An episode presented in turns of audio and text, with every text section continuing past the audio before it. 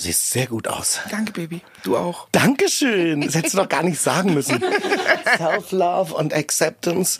Ich sehe von allen Seiten gut aus. Man, man darf, man soll auch das Recht haben, sich selbst zu hassen.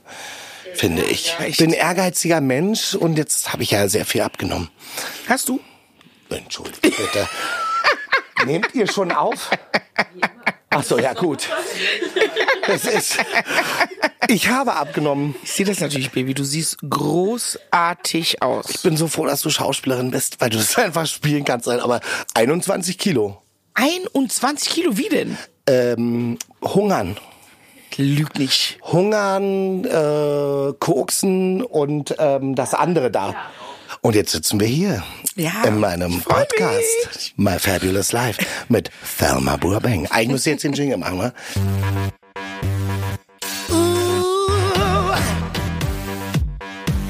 My Fabulous Life. Thelma Burbank, tell me nothing from the horse. Oh, Alright. Na, so ungefähr uneingesungen, wie es halt äh, dann so aus mir love it, I rausschießt. love it, I love it. I love it und I love you. I love you too, Weil ich finde, du bist der perfekte Gast, die perfekte Gästin für mich. Äh, das Thema ist ja My Fabulous Life und es soll halt äh, wirklich um geile Momente im Leben geben und du hast ja ein bewegtes Leben, ein reiches Leben. Wir sind jetzt seit fast zehn Jahren befreundet. Mhm. Wir kennen uns, also kennengelernt haben wir uns vor ungefähr zehn Weißt du, wo wir uns kennengelernt haben? Hof. in Hof. Ich habe dich kennengelernt, wir waren in Hof beide, ich war mit einem Kurzfilm da und dann standen wir da irgendwie auf einer dieser Partys und das erste, was du zu mir gesagt hast, du hast gesagt, ich bin der lustigste Schauspieler Deutschlands. Und ich sollte Recht behalten. Sowas von, and to be honest, das war wirklich in dem. Moment, I was hooked. Ich so, was Ja. ist das für ein geiler Typ? Ja, ne? Was ist das denn für ein geiler Typ? Und dann, ich war auch gar nicht betrunken oder so. da hattest du noch ganz lange Haare. Ah. Du hast noch ganz lange Haare gehabt, wellig, lange Haare. Die Phase. Und dann haben wir, ich glaube, das war der Moment, da haben wir Ja. uns kennengelernt und dann kam hier noch hier äh, Maxim und Rosa dazu Ja. über die und dann Stimmt. Dann und dann haben wir auch schon gedreht zusammen. Heil. War das dann schon? Das 2014 haben wir gedreht. 2014, ja. Da wurde mir dann die Glatze rasiert. Da war das schöne lange Haar weg. ja, das stimmt. Und wie, ich habe bei dir ganz viele fabulous Moments beobachten können, als Freund, als Kollege, voller Liebe. Ich habe immer gesagt, wow, bei Thelma, jetzt geht's ab und dann im nächsten Schritt, jetzt geht's nochmal ab und es geht weiter ab und immer so vorbildmäßig, empowernd und so, dass ich immer dachte, ist die geil und es wird immer geiler. Ach, vielen Dank. Ich bin ehrlich gesagt selber überrascht, weil ich manchmal dann auch so denke, what happened? Was habe ich gedacht? Ich meine, ähm, mein Comedy-Format Tell Me Nothing from the Horse. YouTube könnt ihr euch angucken. Ich habe mein eigenes Comedy-Format, Tell, Me- Tell Me Nothing from the Horse, wo ich fünf verschiedene Figuren spiele, die sich zu verschiedenen Themen äußern, die oft aktuell sind, aber auch oft allgemein. Absolut, absolut geile Empfehlung für alle. Ich liebe Gladys. Das habe ich aus, das habe ich, ja, ne, Gladys ist ja, dein Favorite. Fa- Gladys ist mein Favorite. Ist ja auch inspired by Mummy, ne? That's true. Das habe ich so aus der Not gemacht, ne? Weil Schauspielerei, Darkskin-Mädchen in dieser Ja. deutschen Film in, der- oder in der weißen Mehrheitsgesellschaft zu dem Zeitpunkt schwierig, irgendwie an geile Rollen zu kommen. Hab gedacht, okay, so kann das nicht weitergehen. Wenn ihr mich nicht wollt, dann zeige ich euch mal, was ich kann. Ja. Es war wirklich so aus der Not geboren und dann habe ich diese Charaktere entstehen lassen und es war tatsächlich für mich das Allerschönste, eh zu sehen, dass die Leute das gut finden und witzig finden, aber auch nochmal so ein Feedback von der Community. Ja. Weißt Na klar, weil für viele ja auch so ein krasses Vorbild, weil du halt einfach eine Macherin bist und halt sagst, okay, warte mal, hier gibt's irgendwie ein Problem, hier gibt's ein paar Widerstände. Äh, wie machen wir das? Und zwar auf äh, sexy, kreative ähm, und äh, sehr lustige Art. Und das ist halt irgendwie, wenn man immer von Superheroes spricht, was sie so für Waffen haben und so, bei dir ist ja natürlich auch der Humor, nicht nur das fantastische Aussehen, sondern auch der Humor. I love it here already. Das ist der Schön, beste ne? Podcast, den es gibt auf dieser Welt. Ich finde ich auch. Komm, wir reden noch ein bisschen weiter darüber, was alles so toll ist, was, weil du bist ja an sich einfach der Inbegriff. Oh Gott, jetzt wird's richtig schlimm. Von Fabulous, wir hören gar nicht mehr auf, aber wir müssen ja auch Sorry, Leute, an diese Jeep-Sachen, es wird ein bisschen schleimig und schmierig. Es wird schmierig und schleimig, aber wir lieben uns wirklich. Es ist jetzt auch nicht Ja. gestellt, sondern wir lieben uns wirklich sehr. Ja. Jedes Mal wirklich. Dann habe ich eben noch gesagt, auf dem Weg hierhin habe ich mit einer Freundin telefoniert. Ja. Meinst du, wo ich hingehe? Da meinte ich so, ich, ich gehe jetzt in den Podcast von dem tollsten Mann, den ich kenne. Du bist wirklich mit Abstand, wirklich, Daniel, der von Großzügigkeit, liebevoll, weiter. witzig, nett, wirklich. Also bei diesen ganzen Männern, ich bin ja immer noch Single, leider. Warum Ich eigentlich? Exakt. Da müssen wir äh, den tausendsten Aufruf, aber gut. Äh, Warum.com? Warum.com? Würde mich auch mal interessieren. Ja. Ähm, aber du bist ja wirklich, habe ich, also I love you so much. Und es ist wirklich jetzt kein Geschleime, sondern wir lieben uns einfach Wir schon lieben immer. uns. Und es ist richtig, richtig toll. Ja, ist wirklich, ja. Danke für die gut, das fängt gut an. Das ist schon mal, jetzt schon meine Lieblingsfolge.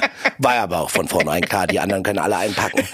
Nee, aber, äh, und das ähm, ist ja genauso, weil es ist so, natürlich in dieser Branche gibt's immer auch so, da gibt's so Konkurrenzverhalten, man, gerade wenn äh, SchauspielerInnen oder so befreundet sind, dann läuft's bei dem einen oder anderen mal irgendwie besser und so, man guckt immer, und bei dir habe ich immer geguckt und dachte, ist so lustig, die Entscheidungen, die du triffst, die Sachen, die dir ähm, auch dann also widerfahren, dadurch, dass du dich vorher so und so entschieden hast oder dadurch, dass du die Person bist, die du bist und halt so mit einem Wumms irgendwie, wir haben auch zusammen Theater gespielt, an der Volksbühne bei Kastorf und Sieben so. Stunden lang. Sieben Stunden lang, also es war auch wirklich sehr, sehr anstrengend. Weißt du noch? Ich war weiß auch noch, so das- faul eigentlich. Weil meine Mutter geht ja nie ins Theater. Die hat mit Theater Ja. Hm. und so Geschichten ja nur zu tun wegen mir. Genau, wie bei meinen Und dann Eltern. habe ich genau, dann habe ich die angerufen und meinte so, ja, wir haben heute Premiere und, und sie so, wie lang geht denn das Stück? Ich so sieben Stunden. Die so, wie meinst du das? Ich so, ja, sieben Stunden. Hä? Aufgelegt, fünf Minuten später ruft meine Mutter an. Sie so, Dämmer, ich verstehe das nicht. Du spielst heute in einem Theaterstück mit, das sieben Stunden geht. Hä? Die, die hat's einfach Ja. nicht gecheckt. Die Ja, ja, war so, klar. what the fuck? Die so, kommen Leute. Ich so, Mama, alle kommen. Das System Ja. ist fucking zusammengebrochen, Ja, ja, weil alle die Volksbühne wollen. Das war auch noch der Abschluss der, der Kastorf-Ära. Ja, genau. ja, ich weiß noch, genau. meine Eltern sind gekommen, mein Vater hat immer gesagt, na, und die haben sich dann schon ein Stück angeguckt, Baumeister Sollen, es ging vier Stunden und dann meinten kamen Brüder Karamasow raus und dann meinten die, das geht dann auch wieder so vier Stunden und ich meinte sechs. Und die dann so, oh. Und ich glaube, dass, und dann waren auch die Stühle rausgeräumt aus der Volksbühne, weil Bert Neumann äh, äh, gestorben ist und vorher noch das, äh, den, den kompletten Raum geändert hat. Die äh, Sitze wurden rausgenommen und die Leute saßen auf so Sitzsäcken. Wow. Und mein Vater sagt, was? Und ich gesagt, naja, und der ist ja mit dem Rücken und so. Da ich gesagt, muss halt ein bisschen gucken und so. Und ich glaube, die haben sich das Stück in drei Etappen angeguckt. Meine Eltern haben auch immer wieder, jetzt können wir uns nicht mehr konzentrieren. Worüber redet ihr? Ihr schreit auf der Bühne, ihr werft mit Wassermelonen. Was ist das? Ist aber irgendwie geil. Das hat Leidenschaft. Nee, das, aber so weit wäre ich zum Beispiel nicht gegangen, meine Mutter da reinzuholen. Also, Nee. wär, also klar, aber ich weiß, also meine ist ja Mutter in der bestimmt- Volksbühne sieben Stunden, Ja, die hat mir stimmt. danach in die Fresse gehauen. Natürlich. Aber sie hat auch gesagt, das ist meine Tochter, oder? die hätte gesagt, hier, Ja. ab nach Ghana. Aber es ist bei ihr ab nach Du, ge- also bist wirklich. abgeschoben. Du bist abgeschoben. Was soll das? Das tut dir nicht gut hier bei diesen Vollidioten. Aber das Lustige ist ja auch, dass äh, die Eltern immer gar nicht checken, was man eigentlich so dann so macht und so. Und Okay, was ist das? Dann sehen die das und meine Eltern sind auch immer super kritisch. Aber sobald jemand von außen kommt, sind die so mega stolz und sagen Voll. immer, nein und toll, toll, und wir gehen immer in die Volksbühne und so. Äh, wo ich sage, ja gut, aber ihr sitzt dann da, ich glaube, Faust, sieben Stunden war, glaube ich, zu viel. Meine Mutter war immer froh, wenn sie sagen konnte, nee, ähm, wenn ich gesagt habe, du, es ist eh ausverkauft, hat die gesagt, ja gut, ist doch auch okay. Ist doch schön für euch.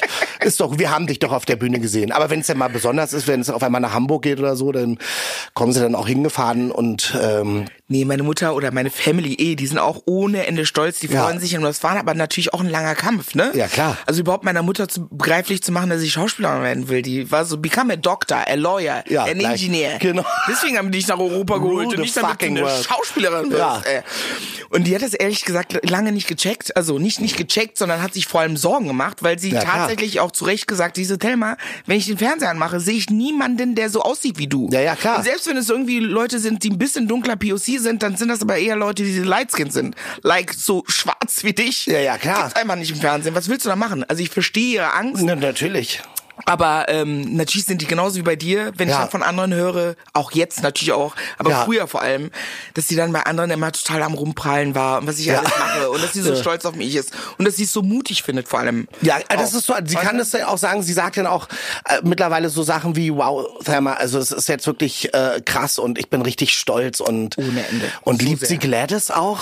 Sehr. Ja, das, äh, sie sieht sich da auch drin oder sagt sie, du, das machst du falsch? Also Gladys muss ich kurz erklären, ist eine meiner Characters von Tell Me Nothing from the Horse. Ich versuche mal so ein bisschen so die Realität wieder zu spiegeln und natürlich sind die Figuren basieren auch auf Erfahrungen, die ich gemacht habe. Und Gladys ist so eine Preaching Woman, Gladys Muller aus Bonn, so eine Preaching Woman, die äh, seit 15 Jahren hier ist, aber kein Deutsch spricht, sich aber ihre Community da aufgebaut ist und jedem irgendwie predigt Gott, Gott, Gott oder sie ist eigentlich die Göttin, wenn man Na ganz klar. ehrlich, wenn man mal so richtig hinter die Kulissen blickt, dann ist sie eigentlich die Göttin. Aber eigentlich ist sie natürlich auch total schräg und schwierig, ne? Ja. Und auch eigentlich äh, sagt die auch mal ganz viele Sachen, die eigentlich gar nicht so cool sind. Auch problematisch, Und die, der Charakter basiert so ein bisschen, also natürlich ist eine Ja. Karikatur, aber basiert so ein bisschen auf meiner Mutter. Ja.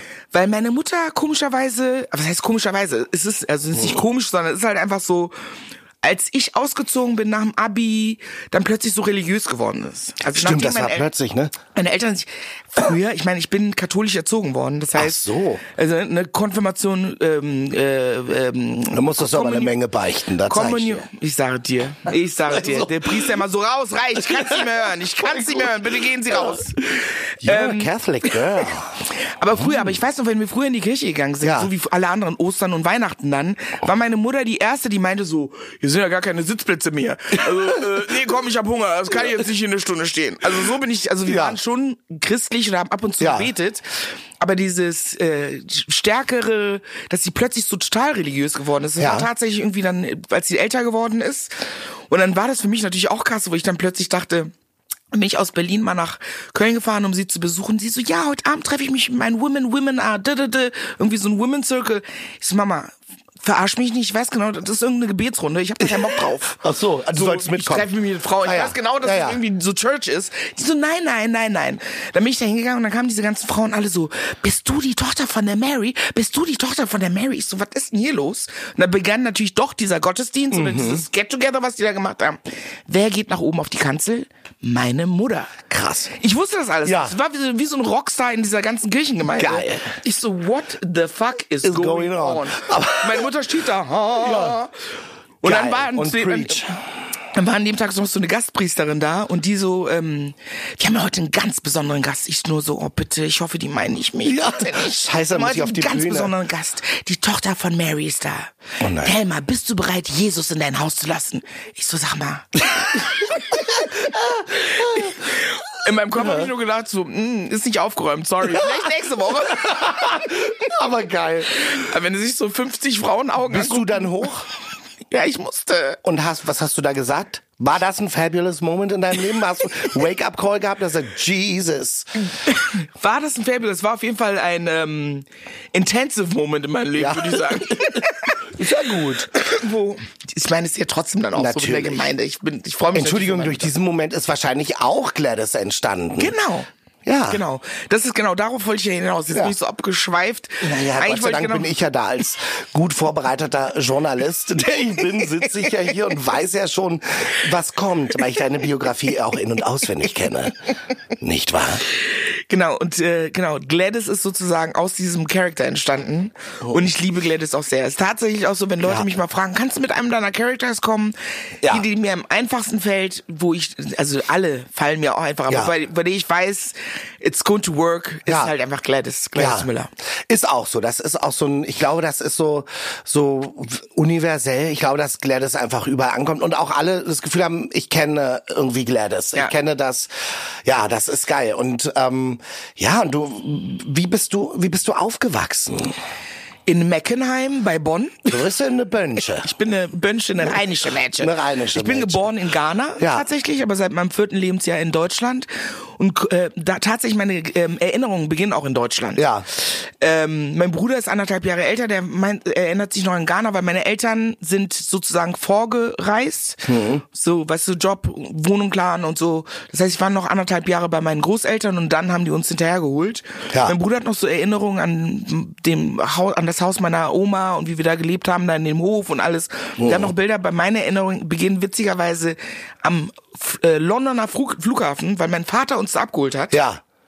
Und ich erinnere mich, dass mein Vater, ich muss aufs Klo, mein Vater wusste halt nicht, ob er mit mir jetzt auf die Damentoilette gehen soll oder auf die, aufs Jungklo. Ach so, das weil er- fest, naja, weißt du, weil er- lustig, ja. Das, das ist so meine erste Erinnerung. Und dann eh dann ab Meckenheim, Ja. so Kindergarten, dann war ich in Rheinbach, das ist so sechs Kilometer weiter, habe ich da Abi gemacht und so. Ja. Ich würde sagen, letztendlich hatte ich eigentlich eine total behütete Kindheit. Also wir haben in Meckenheim gewohnt, in so einem ähm, in der Ecke das Ruhrfeld. Okay, daneben war dann ähm, ähm, ähm, also so eine Ecke, das würde ich jetzt sagen, ist so das Neukölln von Meckenheim so ein bisschen gewesen, so ein bisschen, weißt du, Bisschen dangerous. bisschen dangerous, viele Ja. Migras und so weiter, aber das war direkt so nah aneinander, das kann man gar nicht vergleichen. Ja. Das heißt, ich bin so in diesem Zwischending da aufgewachsen, wir haben in einem Hochhaus gewohnt.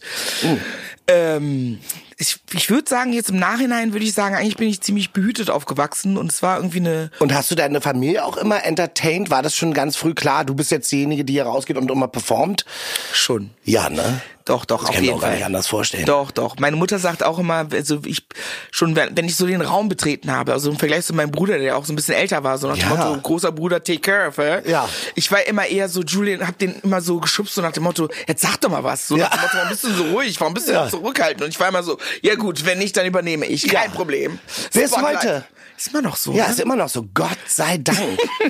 Oder? Aber ist es so, ähm, ähm, jetzt kommen die professionellen Fragen, ne? Mm, Also zum Beispiel, als du dann nach Berlin gekommen bist, war das war ja auch dann so, okay, also da würdest du sagen, da sind dann so Momente auch passiert, auch beruflich, weil ähm, weil bei den Fabulous Moments sind ja manchmal, manchmal kriegt man die ja gar nicht so richtig mit.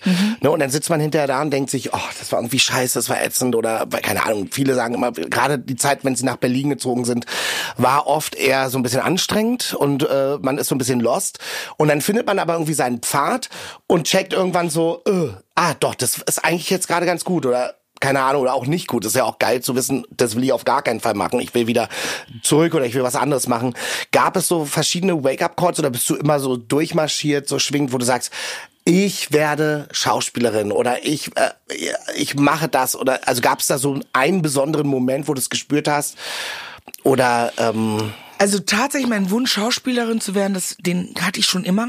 Ja. Immer, also ich konnte mir nichts anderes vorstellen, ne? Also Doktor, Ingenieur, Ja. Lawyer schon, also Spielen. im Hinterkopf. Aber eigentlich so, dass ich das machen wollte, das war schon immer klar. Und äh, ich glaube, was ein ganz großer und wichtiger Schritt für mich war und auch natürlich total erschreckend und total weißt du, auch unerwartet letztendlich war eigentlich so diese Entscheidung nach Berlin zu kommen. Also unerwartet im Sinne von mit dem, was mich sozusagen erwartet in dieser großen Stadt. Ich weiß, dass ich davor ein, zwei Mal in Berlin war und jedes Mal im Vergleich zu vielen anderen Leuten, die aus NRW kommen, Ja. fand ich es halt total geil, dass hier alles so groß ist. Ja. Ich war so, wie breit sind die Straßen hier? Was ist das für eine krass große Ja. Stadt? Ich kenne das eher von meinen Freunden, dass sie sagen, genau das ist das Problem, ist denen alles viel zu riesig hier. Und ich fand ziemlich geil. Das heißt, es war schon eine bewusste, ich war auf einer Schauspielschule in Köln, am Theater der Keller. Eine Dozentin, die mich mochte, die war so, mal, also Frauenrollen sind eh begrenzt, dann aber Frauenrollen auch noch für schwarze Frauen. Du wirst bestimmt niemals die Julia spielen. Hm. Sieh doch mal zu, dass du dich vielleicht doch auch noch mehr zu Richtung Film orientierst. Ja. Und das war eine Schule, die eher so auf Theater ausgerichtet Ja, ja, war. klar. Und dann gab's die Filmschauspielschule hier in Berlin. Und dann bin ich, glaube ich, ähm, so Oktober 2006 oder so spontan nach Berlin gefahren zum Vorsprechen. Und Februar 2007 bin ich dann hier komplett hingezogen, habe gesagt, komm, ich ziehe das jetzt durch. Und es war voll der Struggle. Ich hatte keine Kohle. Mhm. Es war eine private Schauspielschule. Ich musste parallel super viel arbeiten. Ich habe in Köln schon bei der Schauspielschule, hatte ich fünf Jobs. eben, du hast auch immer ganz viel gearbeitet nebenbei und so. Ich habe in einem Kiosk gearbeitet, ich habe in einem Café gearbeitet, ich habe Flyer verteilt, ich habe in einem Fitnessstudio gearbeitet und äh, als Hostess. Ah, diese Power. Alles parallel zu diesem Ja. Studium. Und ich meine, dann auch noch in einer anderen Stadt. Ich habe zuerst bei einem Kumpel gewohnt, der musste dann aus der Wohnung raus. Das kam ja auch noch dazu, ne? Ja. Dass man irgendwie gucken muss, wo man unterbleibt. Ähm, es war schon krass. Aber Ja. ich würde sagen, das war trotzdem ein fabulous Moment für mich. Also Ja. einfach zu sagen, ich ziehe das jetzt durch. Ich ziehe in eine andere Stadt. Hm. Ich mache das jetzt einfach. Und das fällt einem wahrscheinlich in dem Moment auch gar nicht so auf, dass das eigentlich so anstrengend ist. Weil du bist ja auch irgendwie eine Getriebene und du hast so Leidenschaft und diese Power, die sind natürlich auch so Sachen, dass natürlich, man sagt ja auch immer, du bist ja auch so positiv, man sagt ja immer, da wo viel Licht ist, ist auch immer viel Schatten. Ne? Egal, darüber reden wir nicht. Das ist ein positiver Podcast. Wir reden nur über die schönen, schönen Sachen. Aber ich, also natürlich viel Schatten. Ja, äh, ja, gibt's. Es ist anstrengend. Aber es ist halt so geil, wenn man die über äh, überwindet oder wenn man da sagt, ja, aber ganz kurz, ich habe hier das, das kann ich oder sowas. Plötzlich merkt man, das kann ich voll gut. Aber wahrscheinlich ist das Licht ist ja auch mal viel schöner, wenn es vorher dunkel war. Weißt du, was ich Ja, meine? das stimmt. Man, man geht Ja. ja. immer so durch Phasen.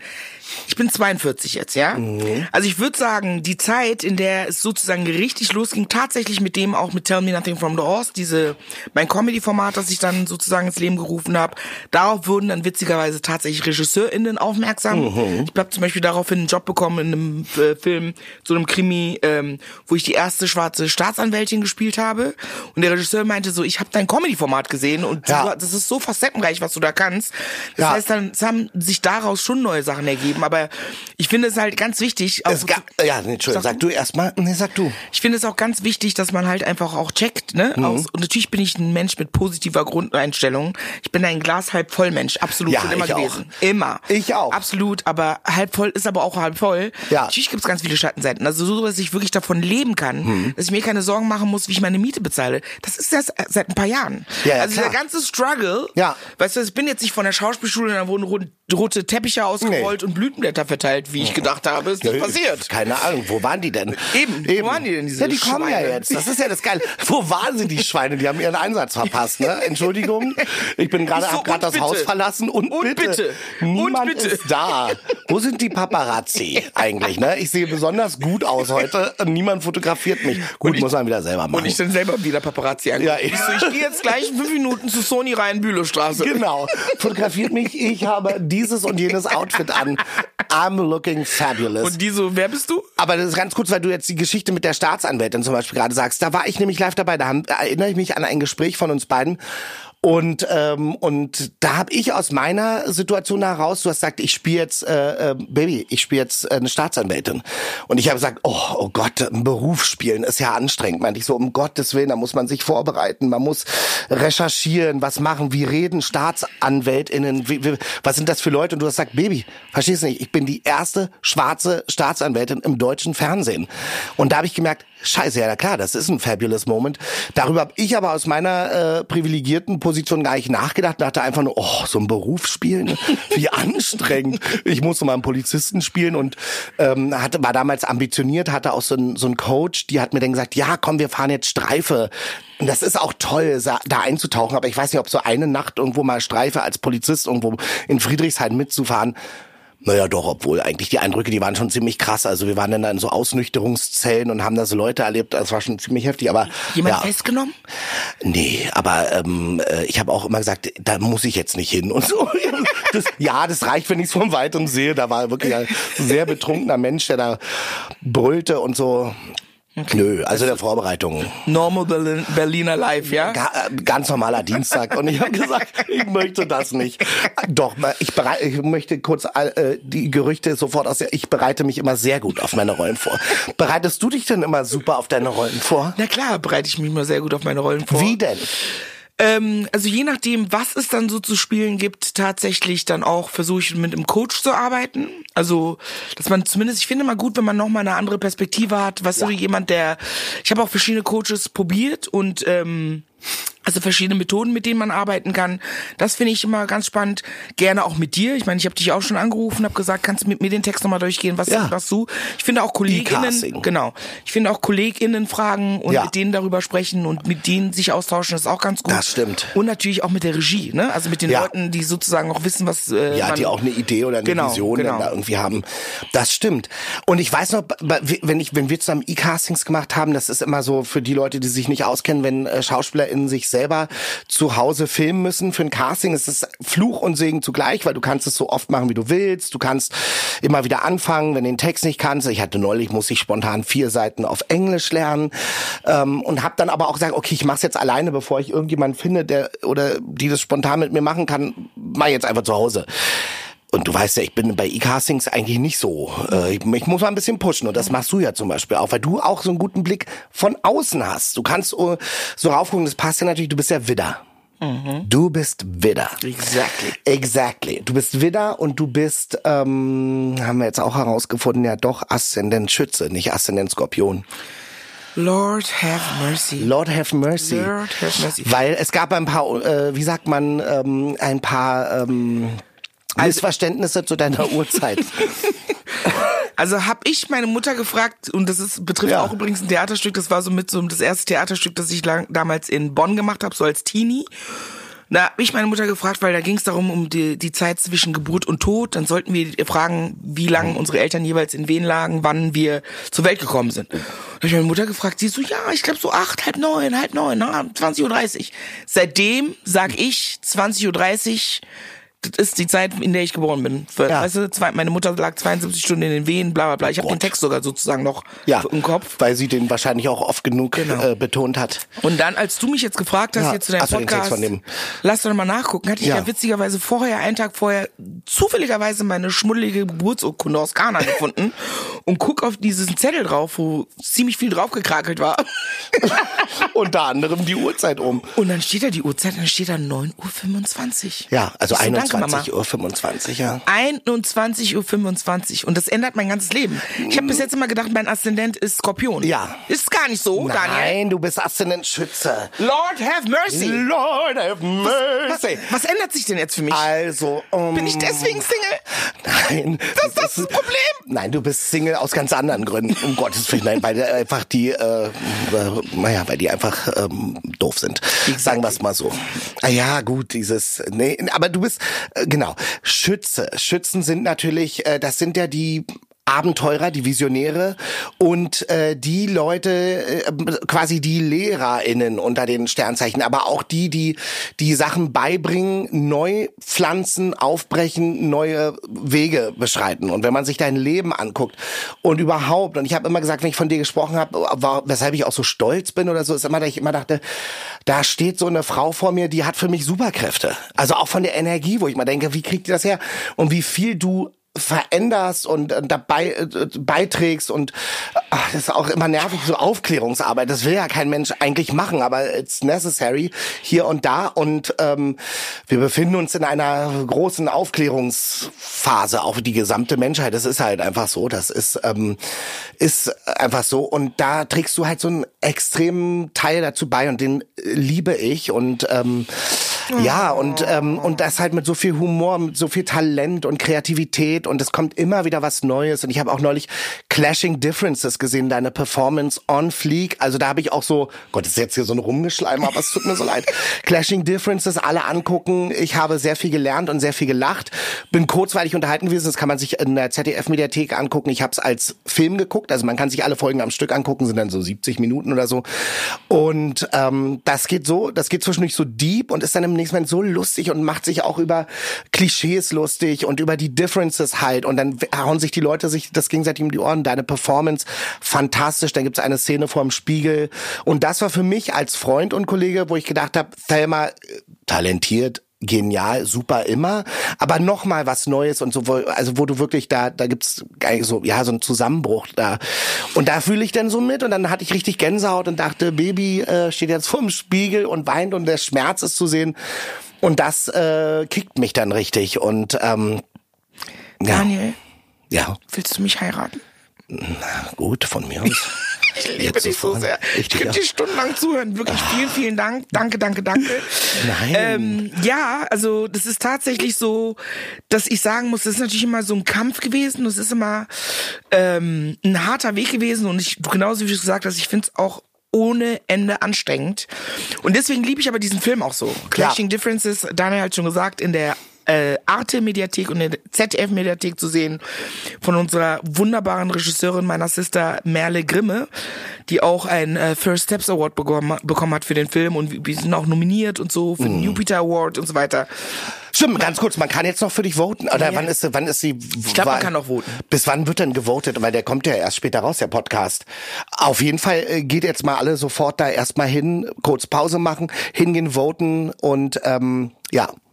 Du Ja. bist nominiert. Und genau all diese Sachen, die du gerade angesprochen hast, diese ganzen Konflikte, in denen wir jetzt sozusagen sind, Mhm. als Migras auch in der Community, als Migra in der weißen Mehrheitsgesellschaft, diese Begriffe, die auf einmal alle aufgekommen sind, so Leute, die zwar Allies sind oder Leute, die noch betroffener sind als die Betroffenen. Ja, das all diese Sachen, mit denen man sich auseinandersetzen muss. Ich hatte wirklich schon Situationen, wo Freunde, mit denen ich vorher darüber geredet habe, sorry to say, ich hoffe, das darf ich sagen, aber wir haben meistens darüber geredet, wie groß der Schwanz war, den sie das letzte Ja. hat, weißt du? Ja, und die sitzt dann plötzlich- plötzlich vor mir und so, Helma, wie fühlt sich hier in der weißen Mehrheitsgesellschaft und fängt dann an zu heulen und ich denk so, seriously, können fuck? wir einfach Wein trinken, ganz normal reden? Genau. Was für weiße Mehrheitsgesellschaft, was willst du jetzt von mir und warum heulst du? Muss ich dich jetzt lösen Absolut. Ja, ja, das ist dann plötzlich, äh, das, naja, aus der eigenen Sicht kann ich manchmal sagen, dass man dann auf einmal in diese Empathie, die man eigentlich, wenn man sie denn hat, vielleicht haben die auch äh, viele nicht, aber dass man dann immer noch so eins drauflegen will, manchmal, um wirklich Verständnis dann zu zeigen.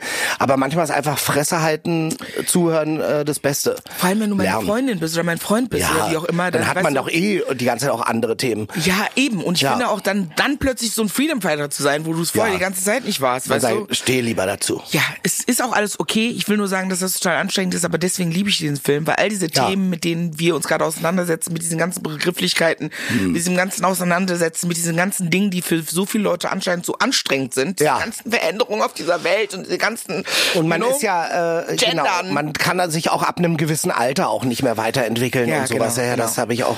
Weißt du, zum Beispiel Gendern, wo die Leute, wo ich mal denke, ich höre mehr Leute, sich darüber beschweren. Ja. Die Kraft und Zeit, die die da investieren, sich darüber zu Ja. beschweren, die könntest du einfach nutzen, um meinen Innen hinten dran zu setzen. Ja, genau. Kurz Das, das ist eine anatmen. Sache von zwei Sekunden. Laber mich nicht voll. Oder? Ja. Also das ist wirklich das Gequatsche, kann man auch gar nicht mehr hören. Und darum geht's halt in diesem Film auch. Ja. Also, und ich finde den so klug. Und warum der mir auch noch so wichtig ist, möchte ich noch sagen, ist, dass der von, also Merle Grimme, von der ich gerade gesprochen habe, ist eine schwarze Frau.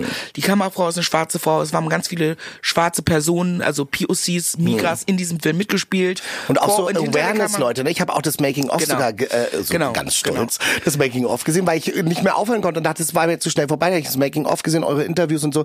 Da waren ja auch wirklich so äh, Vertrauenspersonen. Vertrauenspersonen, genau. Die, äh, die ganze, das ganze Team hat vorher, ich glaube, Tupoka Ugette war sogar Mhm. da, hat sozusagen mit dem, mit dem weißen Team so ein Critical Whiteness Seminar gemacht. Ja. War auch Voraussetzung, um bei diesem Film mitmachen Ja. zu können. Es gab Vertrauenspersonen, der Umgang. Wir waren tatsächlich, glaube ich, so, ich würde sagen, 85, 90 Prozent weiblich gelesene Personen am Set. Ja. Und es gab in jeden Abteilung vielleicht so ein, zwei Männer, aber es war wirklich, ich habe mich ein bisschen gefühlt wie am Set der Zukunft. Ja. Unabhängig davon, dass das Set so war, ich meine, muss nicht heißen, dass das dann immer funktioniert, will ich jetzt gar nicht sagen, aber es war mal was Neues, sonst ist es ja mal umgekehrt. Aber es war ein super Set, aber vor allem auch ne die Tatsache, dass Migras vor und hinter der Kamera sind, dass es unsere Geschichte aus unserer Perspektive erzählt ist. Und deswegen, das finde ich alles total wichtig. Und ähm, Voll. Ich fand das, ich war auch beim First Steps Award, als, als äh, ihr den Preis gewonnen habt. Und da war, da dachte ich auch so, äh, auch das war auch so eine Veranstaltung, wo ich dachte, das ist so die, die, die jetzt gerade die Gegenwart, aber es fühlte sich an wie die Zukunft. Ich habe immer überlegt, Daniel, der schon vor zehn Jahren bei den Awards war und äh, und es äh, haben immer Leute Preise gewonnen, immer unter dem Deckmantel, hey, das ist die Next Generation und so. Und klar, wenn man zurückguckt, gab es immer irgendwie eine Veränderung, aber diesmal war es, also ich bin jetzt kein First Steps Experte, aber ich saß da und dachte, es ist so wie gelebte Veränderung und mit einer Selbstverständlichkeit, wo auch gar nicht mehr so so äh, also wo es einfach so ist und du siehst darin so die Schönheit, die Sexiness. Das waren alles Genrefilme, die da irgendwie äh, überhaupt äh, nominiert waren. Das waren, ich hatte das, ich durfte mir vorher, weil ich bei dem First Steps Dinner einen Abend vorher eingeladen war, mir die meisten Sachen angucken. Ich war irgendwie als Experte eingeladen, da hatte ich so ein bisschen so ein Imposter-Ding, wo ich dachte, ich war quasi Schauspielexperte und die Nominierten konnten dann, wir saßen so an bist doch auch, Baby. Ja, aber man fühlt sich ja trotzdem immer so ein bisschen, was soll ich denen da jetzt Schlaues sagen? Habe ich aber den ganzen Abend gemacht. Ich habe die Fresse it nicht. till you make ja, it, baby. Mhm. So war es ja auch. Ich habe die ganze Zeit immer gesagt, und dann musst du noch das machen und das und mache niemals das und so. Nee, also nicht wirklich. Also es war, es war sehr lock- locker Abend, aber was ich sagen wollte, war halt, weil ich auch mal dachte, oh, also so, ähm, so, dass man in den Genres so viel erzählen kann über die Gesellschaft. Also in den verschiedenen, es gab einen Horrorfilm und mit einer äh, Schauspielerin, die weit über, ich sag jetzt einfach mal 70 war denke ich mal schon, ähm, die da halt eine Performance hingehauen hat, wo ich gedacht habe, Entschuldigung, warum sehe ich die nicht in irgendwelchen Mainstream-Filmen oder so? Ähm, und das, der Film stand auch so viel, da ging es dann auch um Sexualität. Die hatte dann irgendwann, gut, das ich drifte jetzt ab, aber das war so absurd, die hatte dann äh, Sex mit einer Ameise. Aber das war so genial, das stand für ganz viel, ähm, Der Riss hieß der Film. Mhm. Müssen wir nochmal recherchieren, bevor wir das ausstrahlen. Vielleicht landet es auch nicht drin. Vielleicht habe ich mich verzettelt. Was ich aber eigentlich sagen wollte, war ja, äh, Amen, weil das war ähm, das, ja. Finde ich cool und genau so ist es nämlich auch, dass er, ich finde, das ist ein Film, der kann auch verstanden werden. Ich glaube, ich, Merle hat den so klug äh, geschrieben, die ist auch Autorin des ja. Filmes, geschrieben und auch Regie geführt, so dass man tatsächlich auch mit Humor, so wie ich es auch mit Tell Me Nothing from the Horse gemacht habe, ja. Menschen an Themen ranführen kann, wo man normalerweise oft sagt, äh, äh, aber ich glaube, wenn man den guckt, Satire ja. und so, da bleibt einem oft das Lachen im Hals stecken und genau. Und, und es äh, erweckt die äh, Art von Empathie, glaube ich, auch bei Leuten, die sich vielleicht mit gewissen Themen noch nicht so beschäftigt haben, die dann plötzlich da sagen, weil übers Lachen funktioniert ja auch Verbindung, Connection und sowas. Wir lieben ja auch zu connecten.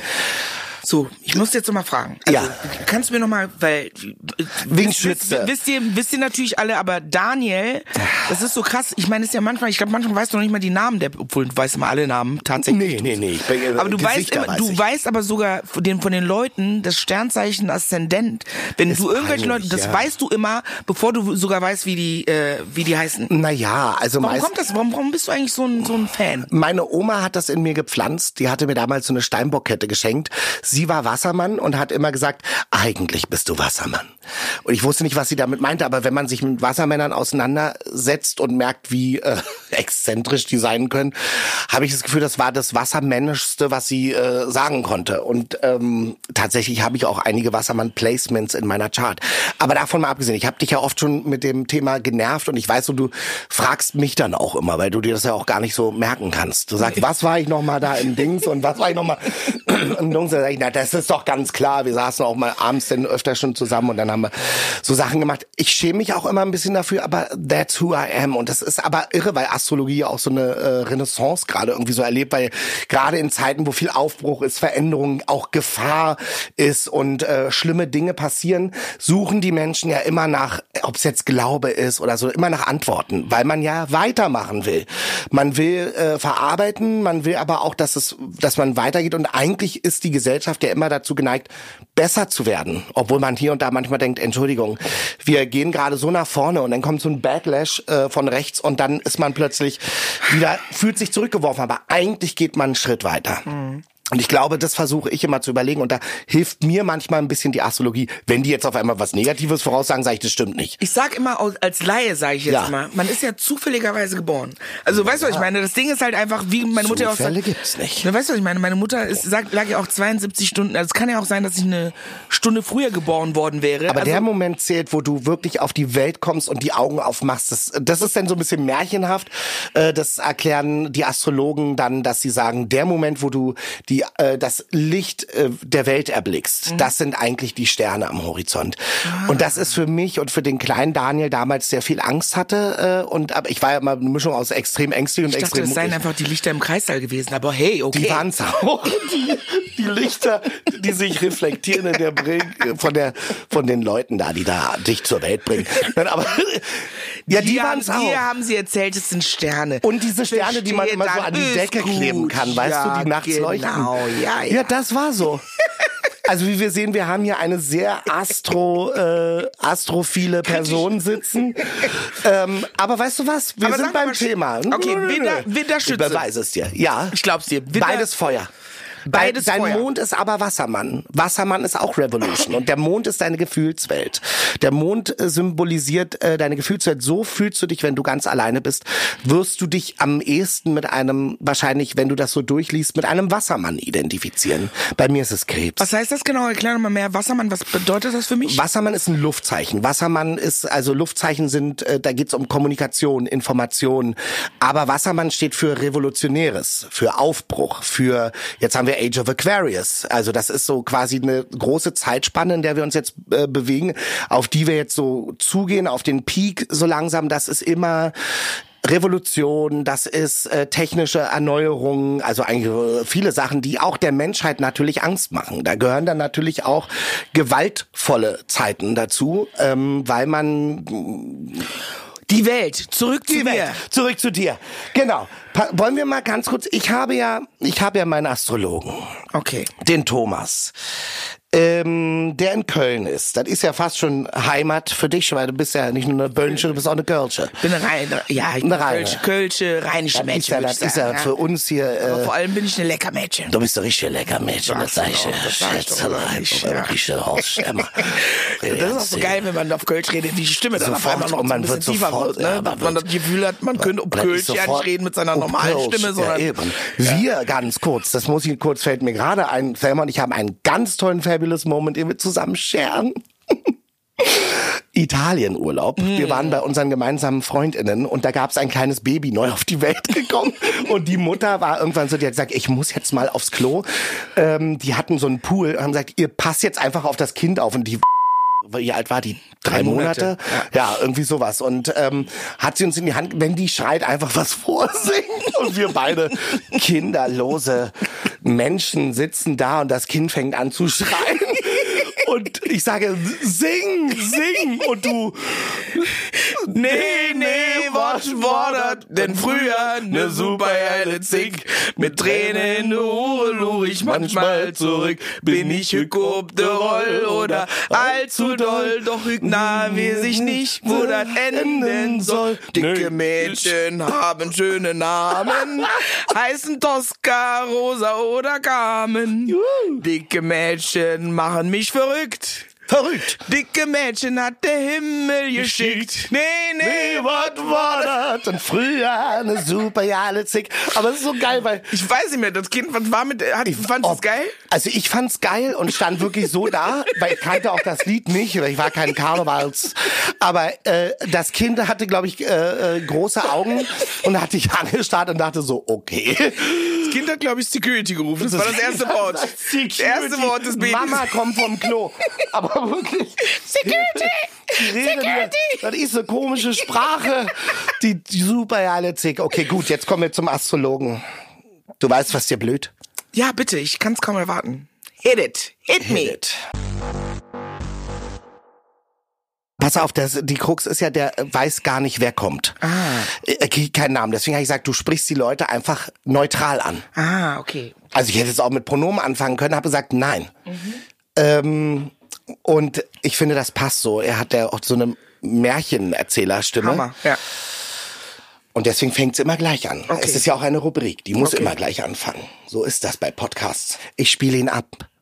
Thomas Schneider. Hier ein paar fabulous Life Moments aus astrologischer Sicht. Da bei jedem Menschen das Leben in sieben Jahresphasen verläuft, stehst du jetzt am Beginn einer solchen und dein Horoskop sagt dir dazu, dass es in den nächsten Jahren nun darum geht, neue Kommunikationsebenen für dich zu entdecken, mit der es dir noch besser gelingt, Menschen auf der seelischen Ebene zu erreichen. Ja, einfach um mit ihnen Erfahrungen auszutauschen. Das wird dir auch neue berufliche Höhepunkte bescheren. Wir machen mal kurz zwischendurch Pause, weil sonst läuft's durch und so. Also das, ich bin ja Hellseher, das sehe ich kommen. Das sehe ich auch kommen. Finde ich gut. Ja, gut. Like it so far. Ja, Weitermachen. Okay. Ja, dein erlebnisreiches Leben hat einiges zu bieten. Zum Beispiel zwischen dem 14. und 15. Lebensjahr erlebst du eine Frühblüte und es zeigt sich zum ersten Mal eine Schlüsselerkenntnis für dich, wohin die Lebensreise geht. Hast du mit 14, 15 irgendwo? Frühblüte mit hundertprozentiger Sicherheit. Auf jeden Fall. Okay. Ähm, ich glaube tatsächlich, das war, kann sein, dass das die Zeit war, wo ich das erste Mal, und ich muss dazu sagen, ne, so Garnieren Daughter, so andere Erziehung auch ein bisschen strenger. So, ich weiß noch, wenn ich bei meinen Freunden war, die dann zum Teil mit ihren Eltern geredet, verpiss dich aus meinem Zimmer. Ich war mal so, wow, wie reden die mit ihren Eltern? Vielleicht war das so die Zeit, die ich so ein bisschen in Anführungsstrichen vielleicht so ein bisschen rebelliert habe. So gegen meine Eltern. So Ja. dieses, ich mache jetzt mein Ding, ich bin, was ich habe viele Ja. Verantwortung getragen. Ich habe mich um meine kleine Schwester gekümmert, ich habe viel in den Haushalt gehalten, da habe ich gedacht, so nee, ich gehe jetzt schon ein bisschen meinen eigenen Weg. Es waren so meine ersten Steps auch so Richtung, ich mache jetzt Theater, ich mache jetzt mein eigenes Ding. Das kann sein. Ah ja, Mhm. gut. Machen wir weiter. Mit 24 Jahren gibt es einen Milieuwechsel. Eventuell verbunden mit einem Umzug und auf jeden Fall mit einer Verbesserung im sozialen Bereich. Mit 35 Jahren So oft. Umzüge stehen ja auch manchmal für was Größeres. Einen inneren Umzug zum Beispiel. Es war noch meine Zeit in Köln tatsächlich und in Köln, ich glaube, wir sind in Köln ähm, drei oder viermal umgezogen. Das also auf jeden Fall irgendwann. Mhm. Aber der eine Umzug war besonders wichtig. der eine Umzug, das war dann der wahrscheinlich mit 24, dann in die Lindenstraße. Das kann gut sein. In Köln dann. In Köln in die Lindenstraße und ich habe witzigerweise, das war meine erste Rolle, die ich gespielt habe bei meinem ganzen Ja, Leben, eben. war in der Lindenstraße. In der Lindenstraße. Weißt du, diese ja, natürlich. Das habe ich die, die ist ja, sowohl mit meiner die ist ja Oma. abgesetzt worden jetzt, aber Ja. Lief ja 30 Jahre oder länger. 120. Genau. Und ich habe witzigerweise in der Lindenstraße gewohnt und das war dann Ja. sozusagen, ja. Und da gespielt. Mhm. Schauen wir mal, was sagt er denn noch? Mit 35 Jahren fühlst du dich durch äußere Zwänge in deinem Handeln eingeschränkt und versuchst, befreiende Lösungen zu finden. Du bist sozusagen eine Vermittlerin zwischen den Welten und eine deiner besonders liebenswürdigen Eigenschaften ist dein Schalk. Man könnte auch sagen, deine Vorwitzigkeit, mit der es dir dann immer wieder auch gelingt, neue Perspektiven in Diskussionen einzubringen und innovative Ideen zu fördern. Ja, wahrscheinlich auch heute hier im Podcast. Oder Daniel? Ja, Thomas. Ah, Thomas. Thomas. Thomas. Mit 35 hat er gesagt, also quasi jetzt, heute. Genau, jetzt, heute. Weil äh, du hast am Anfang gesagt, du bist 42. Scheiße, hab ich schon gesagt, ne? Aber 42 Scheiße. ist immer wichtig, weil da ist 42 ist der äh, ist so ein wirklich so ein wichtiger ist eine wichtige Jahreszahl, äh, ein wichtiges Alter in der Astrologie. Da gehst du auf den Deszendenten zu und so. Das den was? Deszendenten, das ist das Gegenteil vom Aszendent. Erzähl ich dir später bei der Nudelsuppe. Das habe ich ja schon so oft erklärt. Nein, doch du. da, wenn du ja Schütze bist, ist ja dein Deszendent Zwilling. Okay, was heißt das jetzt schon wieder?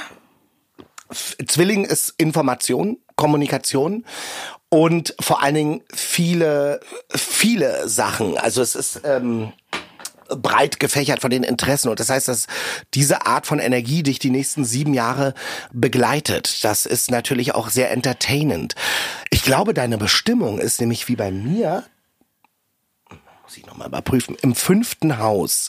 Das heißt, deine Lebensbestimmung, das habe ich dir, glaube ich, auch schon mal erzählt, hast du wahrscheinlich wieder alles vergessen. Sowas von. Ja, und zwar äh, haben wir beide die gleiche. Und zwar unser Sonnenzeichen, bei dir der Widder, bei mir der Steinbock, sind beide im fünften Haus. That means, äh, unsere Bestimmung ist der Löwe. Which means, wir sind für die Bühne und, äh, was ich sag dann, wir sind für die Bühne gemacht, für den Applaus, auch den schnellen Applaus. Es muss ja nicht mehr nur lang einhalten sein, das ist der schnelle Applaus. Es gibt Leute, die brauchen das nicht, aber ähm, ja, also ich finde schon, ähm, ich brauche das schon. Ich brauche das auch, Baby. Jeden Tag. Ich applaudiere mir oft auch selbst. Ich auch, wenn da keiner kommt, sag ich, gut gemacht. Gut gemacht, mein Sohn. Du bist ein Ich Star. könnte, aber jetzt, wo ich das weiß, dass du auch so ein Bedürfnis hast nach Applaus, könnte ich dir morgens auch mal Applaus schicken per Das machen wir. WhatsApp. Das machen wir. Wir schicken uns Applaus und sagen uns erstmal, wie toll wir heute Nacht geschlafen haben. Wenn ihr überhaupt wüsstet, wie manchmal, wenn, also ganz im Oh, Ernst, mein ja. Schatz, wenn die Leute unseren WhatsApp-Verlauf mitbekommen würden, Krank. wie wir uns gegenseitig Nachrichten schicken, das wäre auch schon ein eigener Podcast. Ja, das vor allem Alben. Ja, wir singen ja immer. Ich rufe Daniel zum Beispiel an, bin so, oder sch- schicke ihm eine Voice und einfach aus dem Nichts sage ich dann so, Daniel, wie geht es dir heute? Und dann kommt Daniel zurück mit, mir geht's ganz gut. Und dann gibt es Natürlich ein- in besser gesungen, aber. Ach, jetzt hör auf. Nein. Also, das will ich nur mal Und dann sagen. driften wir so ab und es Ja. hört nicht auf. Also wir sind auch. Ach, Das sind Alter, eigene ich liebe Podcasts. Ich liebe uns auch. Und das machen wir auch die ganze Zeit weiter. Also ich habe gerade noch mal gecheckt. Ja. Fünfte Haus. Was heißt das denn jetzt nochmal? Was, für, was Dass für du, meine ich glaube, du machst alles genau richtig. Das heißt, du bist in deiner Bestimmung. Deine Bestimmung ist es, dich selbst zu verwirklichen, auf die Bühne zu gehen, das den Leuten zu präsentieren und ähm, mit allem, was dazugehört. Unterhaltung, Learning, whatever. Du bist genau richtig, da wo du bist. Ja, ne? Ja. Good to know. Thank you so much. Und ich meine, darf man darüber reden? Kommt das nächstes Jahr? Meinst du ähm, die Polizistin im ZDF, wo ich meinen eigenen Film bekomme als Ja, Kommissarin? das meine Ja, ich, darüber zum können wir reden. Ja. Darüber können wir reden, ja. Das ist total krass, weil Mhm. ich hab, weiß noch, dass ich früher mal gedacht habe, okay, wenn du es als schwarze Frau im deutschen Fernsehen geschafft hast, dann bist du Tatortkommissarin. Mhm. Dann hast du es geschafft, weißt du, dann like you accepted. Ich meine, dieses ganze, diesen ganzen Hype um die Tatorte damals gar nicht so richtig gecheckt, aber da ist ja, Aber Leute ist sich sonntags treffen, dass das sozusagen, dass man in Bars geht und Da so. Tatort ist ja eine richtige Fetisch. Institution Ja. Nach, wenn man es dahin geschafft hat. Ich hätte mir aber nicht erträumt, dass ich sozusagen meinen eigenen Krimi bekomme. Weißt du, was ich meine? It's my own Krimi. Und zwar ähm, hat Lars Becker Regie geführt. Wir haben dieses Jahr im Juni und Juli gedreht. Und ich habe mit Lars Becker schon ein paar Mal gearbeitet in verschiedenen Produktionen. Sehr netter Regisseur, der tatsächlich einer der wenigen ist, der wirklich schon seit über 20 Jahren Hm. mit Migranten in seinen Filmen arbeitet. Und ähm, also schon immer, weißt du, immer Ja. so, nicht immer nur in, oh, wir brauchen jetzt eine ein Refugee, jetzt Ja, ja. können wir mal bei Thelma anrufen, sondern, weißt du, der Migras schon in allen möglichen Bereichen im Hamburger Leben sozusagen platziert hat, was ich ziemlich cool fand. Ich weiß, dann hatte ich das letzte Mal, wann war das, vor zwei Jahren oder so, ein Dreh mit ihm. Und äh, dann habe ich ihm gesagt, ich so Lars, weil das ist geil, dass ich hier mitspielen darf, es sind aber wieder nur drei Drehtage. Hm. Das muss ich sagen, das ist vielleicht auch ganz wichtig bei mir. Ich bin, glaube ich, auch ganz schön dreist manchmal. Ja, Gott sei Dank. Ist Frech egal. und dreist. Äh, Was, dreist oder ich Ja. weiß, was viele andere Schauspieler sich Ich habe ich hab auch würden. einiges von dir geklaut. Also mittlerweile, wenn irgendein äh, RegisseurInnen mir von irgendwelchen Projekten erzählen, bin ich der Erste, der sagt, welche Rolle spiele ich? Exactly. Ist natürlich äh, Copyright, ne? äh, da kriegst du dann Tantiemen für. Ich denke auch, sitzt neben mir, erzählst mir von deinem Film. Ich hoffe, du erzählst mir davon nur, weil du willst, dass ich da mitmache. Ja, absolut, Weil sonst, was soll warte ganz kurz, interessiert mich das überhaupt nicht. Eben drum. ja. Und Lars halt wieder, ich hatte irgendwie drei Drehtage da in seinem Film, was auch wieder voll cool ist und so. Und dann war der so, ja, ich so, Lars, drei Drehtage. Sorry, Ja. geil. Davon kann ich mich aber nicht ernähren. Was ist denn der Plan? Ja, wir müssen was zusammen machen. Ich so, ja, dann lass uns doch mal was Dann zusammen mach. machen. Und tatsächlich, ein Mann, ein Wort. Ein paar Monate später rief er mich an, meinte so, komm, lass mal einen Kaffee trinken gehen. Und dann entstand die Idee für diese Kommissarin und ich war so, to be honest, es gab schon einige, bei dir wahrscheinlich auch, Produzentinnen, Regisseurinnen, die zu einem kommen, ich habe einen Stoff, der ist für dich, nur Ja. für dich. Wo ich so denke, genau. Ja. Für deine Mutter vielleicht, weil Für- ja. für mich bestimmt nicht, weil ja. da kommt nie was bei rum. Ja. Und Lars, wie gesagt, hat aber äh, sich da mit mir getroffen und dann gesagt, hey, komm. Dann noch mal ein paar Wochen später, er so, er pitcht es dem ZDF und ich weiß noch, kam ich gerade aus dem Hörspiel hier beim RBB raus, sehe so, Lars hat angerufen und ich stand da noch in diesen Hallen. Er so, Damn, ich komme gerade vom ZDF, ich soll dir sagen, die wollen das unbedingt mit mir, mit dir machen und uns, dass wir das machen. Ich so, wie meinst du das? Ich krieg eine eigene, also ich krieg einen eigenen Film. Ja. Die Kommissarin, also der Film wird heißen Die Polizistin und ich bin die Polizistin. Naja, come on. Und es war also wirklich Ja. richtig, richtig geil. Es war richtig, richtig nice und ähm, Und du durftest ja gespannt. bestimmt auch mitgestalten, weil wenn Voll. man äh, Voll. äh, dich dabei hat, dann kann man natürlich auch sagen, Entschuldigung, äh, Input, ne, so. Genau. Also ich meine, Lars äh, bei seinen meisten Filmen äh, schreibt er auch selber, Mhm. das ist auch ganz gut, aber dadurch, dass wir auch close sind, haben wir natürlich von Anfang an sehr viel über das Buch gesprochen, haben viel Mhm.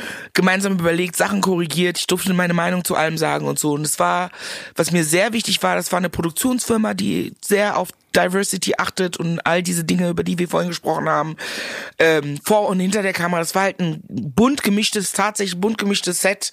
Und es hat richtig Spaß gemacht und ich freue mich voll. Geil.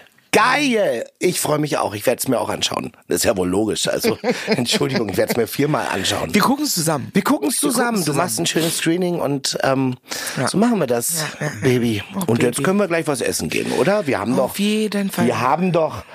Äh, ich meine, ich könnte, wir reden einfach eh weiter, aber den ganzen juicy Stuff und sowas, den reden wir natürlich, wenn hier alles abgeschaltet Was ist. für ein juicy Stuff, meinst Weiß du? ich Der, nicht. Der juicy Stuff. nigerianische Schauspieler, mit dem ich was hatte im Hotel in Köln?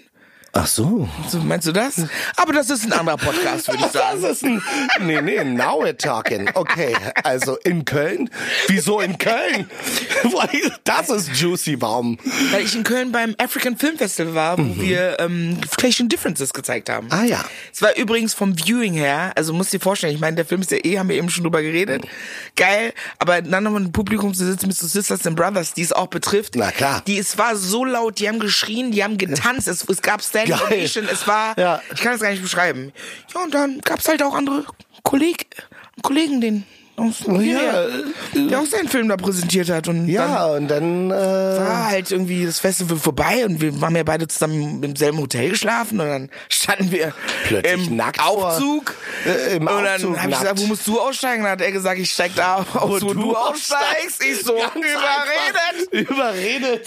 Überredet. Zack, bumm. Und Genau, dann, und da wusstest du aber nicht mehr, wo du wohnst. Genau, das war schlimm. Da musstet ihr durchs ganze Hotel beischlafen. Das war auch schlimm. An jede Tür klopfen. Nein, Schatz, ich wusste genau, wo mein Hotelzimmer das, ist, glaub mir davon gehe ich aus. davon gehe ich aus. Okay, Ja, nee, ist wirklich, vielen Dank. bist ein ganz, ganz großartiger, Das können wir jetzt noch ein bisschen toller Podcast-Moderator, Hm. Journalist, wie nennt man das denn? Ich bin äh, Journalist. Journalist ist besser, Genau. Journalist. Ich bin Journalistin. ganz, ganz krasser- Und ähm, weil, ja, Podcaster und ähm, das andere, wie nennt man das andere? Ich bin auch ähm, Produzent, Content Creator, ähm, alles. Finde ich so gut. Ich bin alles, was ich sein will. Ich finde es so gut, dass man Kannst mittlerweile, spielen? dass man mittlerweile so Begriffe einfach so erfinden kann und dann ist man das Genau. einfach. Content Creator. Oder? Content Creator. Jeden Tag create ich Content, ob Exactly. ich es jetzt zeige oder Ich nicht. auch, ja. Es gehört ja nicht auf, selbst im Schlaf. Produzentin. Ich produziere mein Leben. Du bist aber nicht? sowas von. Ich finde schon auch. Tatsächlich. Ne? Ich sehe dich da. Ja? Nee, doch auch. Naja, tell me nothing, äh, nothing. Tell me nothing. From, Nothing. Nothing from the horse ist ja, ich meine, come on. Oder? Ja, das stimmt schon. Das ist alles self-made. Ja, ich find's auch geil, ne? Also ich meine, Ja. sei es du oder ich, also sich in so einen Beruf reinzutrauen, nicht zu wissen, wie es weitergeht. Jo, let's pretend. Ob, ob, ob man, ob man überlebt, ob man davon leben kann oder wie auch immer. Aber ich meine, läuft. da Ne? denkt man auch gar nicht drüber nach. Du hast mich so Lob gepriesen, aber Ja. Schatz, ich kann es nur zurückgeben. Ich bin so ohne Ende stolz auf dich. Wirklich. Hör auf, mach wirklich, weiter. nein, ernsthaft. Hör ich bin auf. so stolz auf dich. Du bist so toll. Du bist so ein toller Mensch. Du bist so ein toller Mann. Du bist so ein toller Moderator. Du bist groß, großzügig, großherzig. Und ich finde, das ist, hast du auch angesprochen zu Beginn des Podcasts. Ich glaube, deswegen haben wir uns auch so schnell gefunden, weil wir sind ja gar keine Neider. Hm. Nee. Ich habe das noch nie empfunden so, Weißt. du, ich schon in der Schule, weil keine Ahnung, ich hatte eine 5 in Mathe, die vor mir hatte eine 2 und ich so, Ja. ah, und alle so, damn, hast du eine gute Note? Ich so, Quatsch, hab ich nicht. Ja, Hier, das leg, ihn an der 1, Ja, weißt du, was ich eben. meine? Ja. So, ich war schon immer jemand, der sich auch für andere und mit anderen Ja. mitfreuen könnte und bei dir ist es ja genauso. Das stimmt. Und ich finde, gerade in unserer Branche findet man das ja selten. Es ist ja. Eher so immer so Backstabbing. Gerade als Migra auch noch mal mehr, weil, ne, da weißt du, wenn es eine schwarze Person im Film Natürlich. weißt du mit hundertprozentiger Sicherheit, wird nicht Voll. eine zweite geben. Voll. Und das hatte ich zum Beispiel, ich hatte einmal, das ist ja bei mehrgewichtigen Personen ja auch ganz oft so, ich habe jetzt immer gesagt, ja, aber wieso ist ja jetzt nur eine Person oder so, wenn mal Mehrgewicht, wieso gibt's, wieso diskutiert man überhaupt darüber? Also Wenn die Person passt, dann ist doch, können es auch vier mehrgewichtige Personen sein, völlig wurscht eigentlich. Also da müssen wir irgendwie hinkommen. Und ich weiß noch, es gab einen Kollegen, ähm, mit dem habe ich um eine Rolle konkurriert und ich dachte die ganze Zeit, ich kriege das, ich krieg das. Und dann dachte ich so, ja, das ist so, ähm, keine Ahnung, also so, also da sind alle davon ausgegangen, dass ich es kriege. Ich glaube, selbst der Regisseur hat äh, beim Casting gesagt, naja, das ist eine sichere Sache. Man darf sich aber nicht sicher sein. Dann hatte die andere Person das bekommen und dann war ich doch neidisch, hab gemerkt, ich gönne es nicht. Und da war ich gemerkt, warum bist du denn jetzt so neidisch? Sonst immer so außer Konkurrenz und wenn sie mich nehmen, dann hat es auch schon irgendwie einen Grund. Und äh, plötzlich habe ich dann diesen Kollegen irgendwann getroffen bei einem Set und habe ihm gesagt, du hast mir damals die Rolle weggenommen, Bitch. Und wollte sowas machen und er hat gesagt, Entschuldigung, du hast mir schon sieben Rollen weggenommen. Damit war ich wieder versöhnt und habe gesagt, ach so, okay, dann bin ich jetzt so klein mit Hut und habe aber in dem Moment gedacht, scheiße, man darf sich das nicht, man muss sich das gegenseitig gönnen und ich habe mich auch und er hat's wunderbar gemacht. Ich Jetzt glaube, ich meine, gemacht. ich rede ja nicht davon, dass man nicht neidisch ist oder Nein, vor allem, gesundes es geht, es geht ja nicht darum, ich meine, da geht es ja um eine Rolle, die du spielen willst. Es geht ja nicht um diese Eben. andere Person, sondern es geht einfach darum, ich Genau, hätte der das hätte ja super gerne mitspielen gemacht. können in Weißt einer ich viel, viel kleineren Rolle. Dass man, weißt du, es geht ja einfach nur darum, dass du dich ja, Ja. so wie ich dich kenne, wie kannst du diese Story? Ich sage einfach, wie äh, großzügig wir sind, und dann kommst du mit einer Story um die Ecke. Man muss die Dinge zerstören. Ach, jetzt hör auf. um nicht zu eitel zu werden. Ich sag, wir machen jetzt den runden Abschluss, dann kommst du mit, ich war doch neidisch. Das schneiden wir einfach vorne rein. Oh. Ja. Nein, aber Ja. eig- eigentlich nur, Ja, ja, dass du jemand bist, der wir- wirklich voll großzügig bist, der äh, großzügig ist, der anderen Leuten ja trotzdem was gönnt, auch wenn du diese eine Situation hast mit diesem anderen. Einmal, das wird mir jetzt immer vorgeworfen, weil ich einmal neidisch war. Okay, was ich eigentlich Ja. nur sagen wollte, um es Ja. abzuschließen. Ja. I fucking love you. I fucking love you too, baby. Das weißt du aber. Ja, ich weiß. Ja. Und Jetzt gehen wir was essen. Okay. Ciao. Danke. Ciao, ciao. War schön.